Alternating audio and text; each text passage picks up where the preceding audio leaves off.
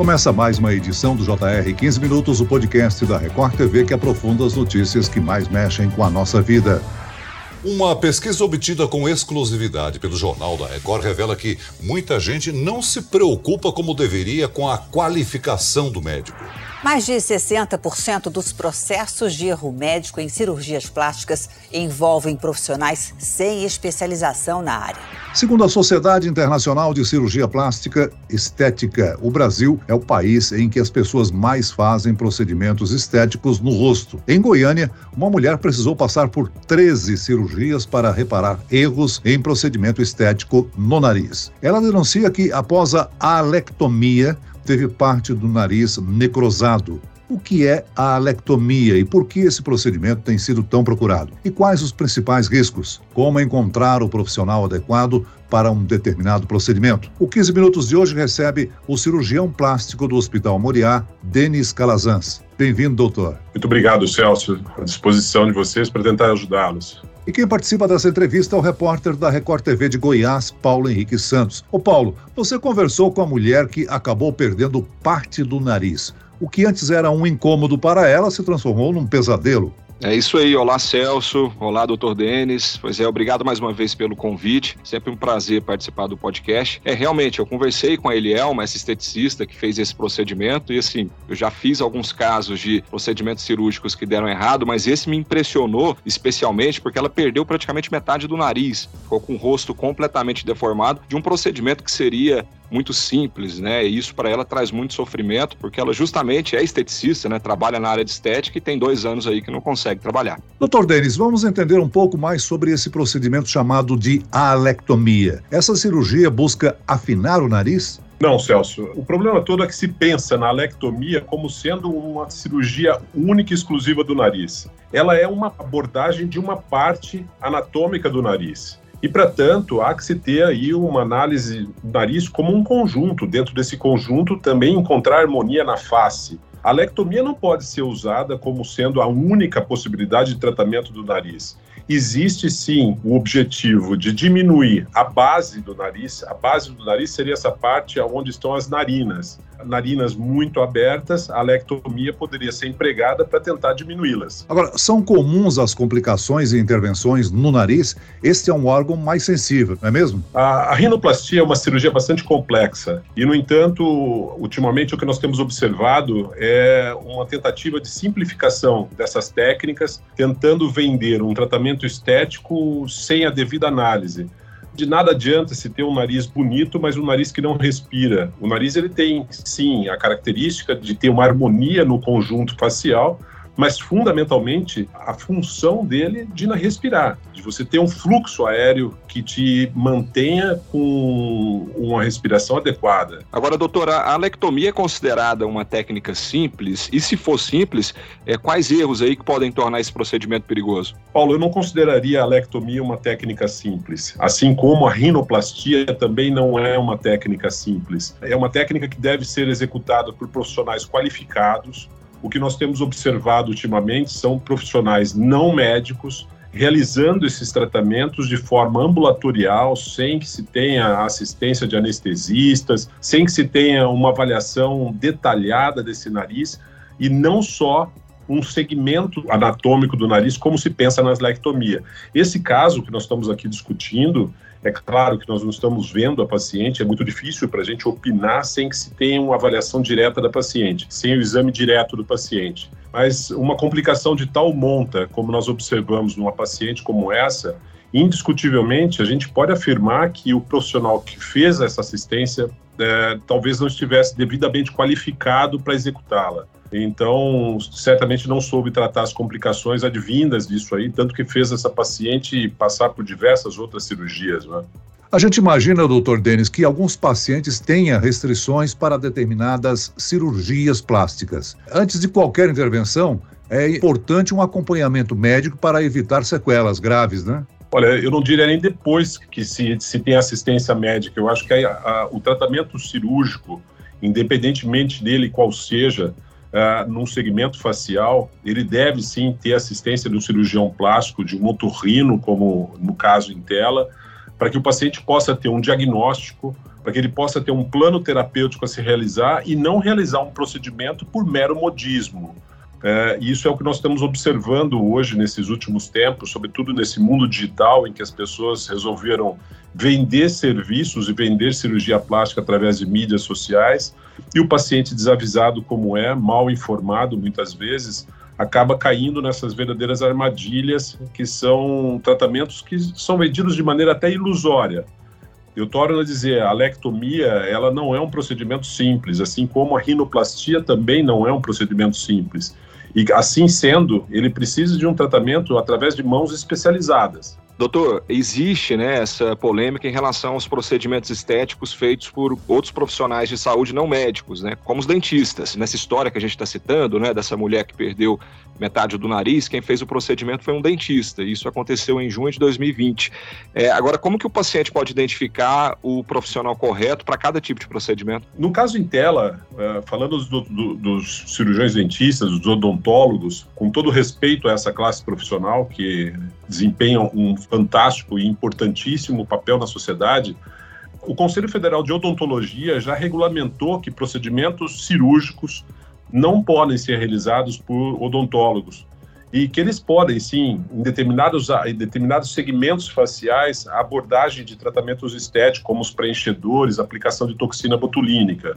Porém, o que nós observamos é que tratamentos mais especializados, como uma rinoplastia, como uma lipoaspiração de algum segmento da face, como se chama papada, por exemplo, isso não pode ser feito dentro de um ambiente de um consultório, sobretudo por mãos inábeis. É preciso treinamento, só para que as pessoas saibam, Paulo, como você me perguntou, como as pessoas saberiam procurar sempre um profissional qualificado, portador de título de especialista naquela área. Esses profissionais hoje, em casos como esse que nós estamos discutindo aqui, são os cirurgiões plásticos.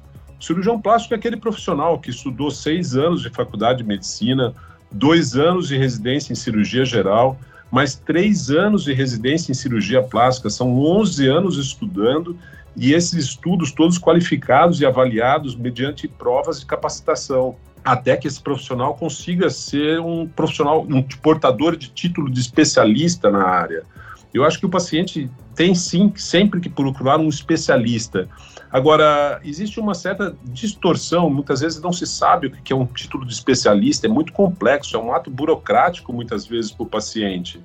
Mas uh, o Conselho Federal de Medicina e os conselhos regionais de medicina, eles possuem um site público que mostram a qualificação daquele profissional. É muito simples para o paciente entrar naquele, no site do Conselho Regional de Medicina, digitar o nome do seu médico e ali vai estar elencado o que, que esse profissional está qualificado a realizar.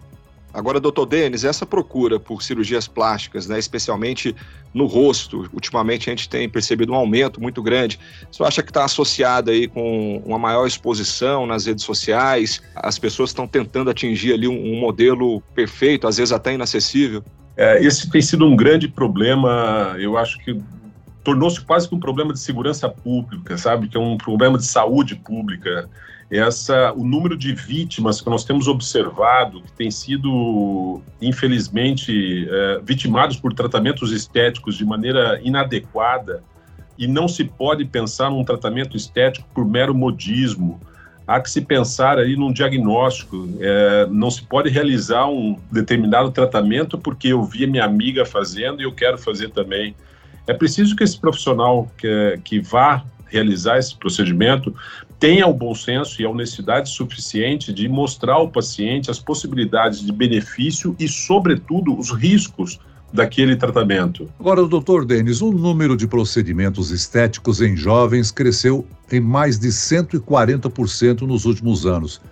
É indicado fazer mudanças no corpo nesse período da vida? Tudo tem um limite. É claro que a gente não pode rotular tudo como sendo uma tabela única, uma regra única. Por exemplo, existem crianças aos 7 anos de idade que têm as orelhas extremamente abertas e essas crianças vão para a escola e acabam sendo vítimas de bullying, desenvolvendo uma série de problemas psicossociais, de constrangimento e às vezes desenvolvimento até da personalidade retraída em função desse bullying.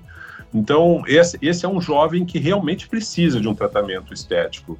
Uh, e não há que se separar dentro da cirurgia plástica esse caráter reparador e estético, porque a cirurgia plástica é um tratamento único e indivisível, ela é uma especialidade.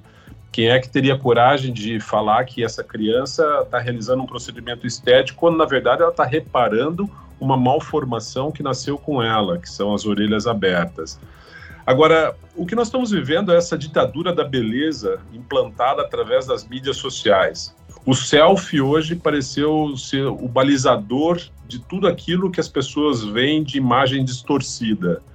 E talvez os jovens, como sendo os maiores usuários dessa, dessa vida digital, tenha feito a busca de tratamentos uh, de maneira até abusiva é importante que o profissional tenha, eu torno a dizer, que tenha a honestidade suficiente de poder alertar esse paciente que muitas vezes a distorção que ele enxerga em determinados ângulos de selfie, de fotografias, pode ser uma mera interpretação e equivocada, e não a necessidade de um tratamento estético. É, a gente pode dizer que as pessoas estão sofrendo da pandemia dos filtros digitais, né, doutor? Falou tudo, Celso. Você disse muito bem essa vida digital tem grandes benefícios.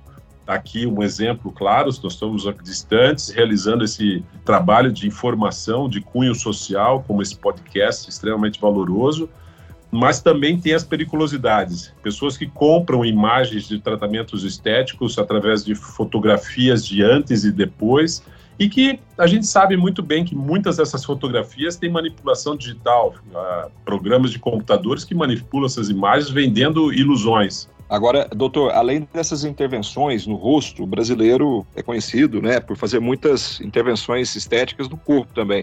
Quais que são esses procedimentos mais comuns? A lipoaspiração continua sendo um dos grandes carros-chefes dentro do arsenal da cirurgia plástica brasileira os implantes mamários, a cirurgia de prótese de mamas, não é?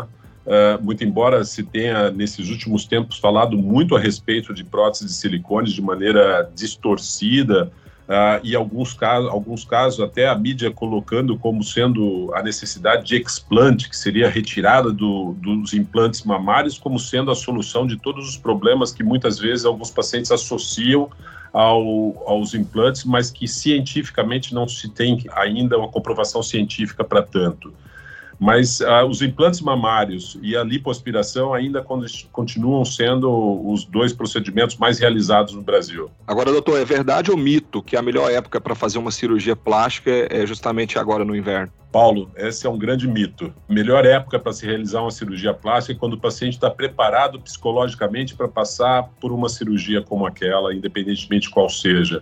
É claro que o inverno brasileiro favorece uma série de coisas, o nosso inverno coincide com férias escolares, mães que muitas vezes têm a facilidade de ter os filhos em casa e não ter tanta preocupação em levá-los à escola, coisas do tipo a exposição menor ao sol em função do próprio inverno, embora nosso inverno não seja tão rigoroso assim, mas coincidiu-se tradicionalmente de o maior número de procedimentos na cirurgia plástica ser realizados em meses de junho e julho. Doutor, um cirurgião plástico tem uma especialização bem específica. O senhor já fez uma referência aqui onde os pacientes, as pessoas podem ter uma referência mais exata da competência do cirurgião.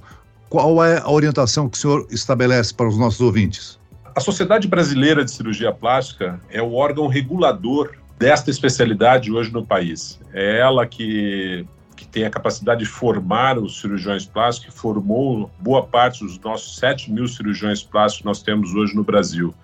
Eu tive a oportunidade de presidir a Sociedade Brasileira de Cirurgia Plástica nos últimos dois anos, sei da seriedade da instituição e acho que os pacientes podem buscar esse site que é cirurgiaplástica.org.br e ali certamente vai se conseguir informações precisas, adequadas, inclusive uh, o rol de membros da Sociedade Brasileira de Cirurgia Plástica, quais são os profissionais qualificados para a realização desse procedimento. Muito bem, nós chegamos ao fim desta edição do 15 Minutos. Eu quero aqui agradecer a participação e as informações do cirurgião plástico do Hospital Moriá, Denis Calazans. Muito obrigado, doutor. Obrigado, Celso, sempre à disposição. E agradeço a presença do repórter da Record TV de Goiás, Paulo Henrique Santos. Obrigado, Paulo. Obrigado você, Celso. Sempre uma honra estar aqui participando do podcast. Esse podcast contou com a produção de David Bezerra e dos estagiários Lucas Brito e Cátia Brazão. Sonoplastia de Marcos Vinícius, coordenação de conteúdo Camila Moraes, Edivaldo Nunes e Deni Almeida. Direção editorial Tiago Contreira. Vice-presidente de jornalismo Antônio Guerreiro. E eu, Celso Freitas, te aguardo no próximo episódio. Até lá.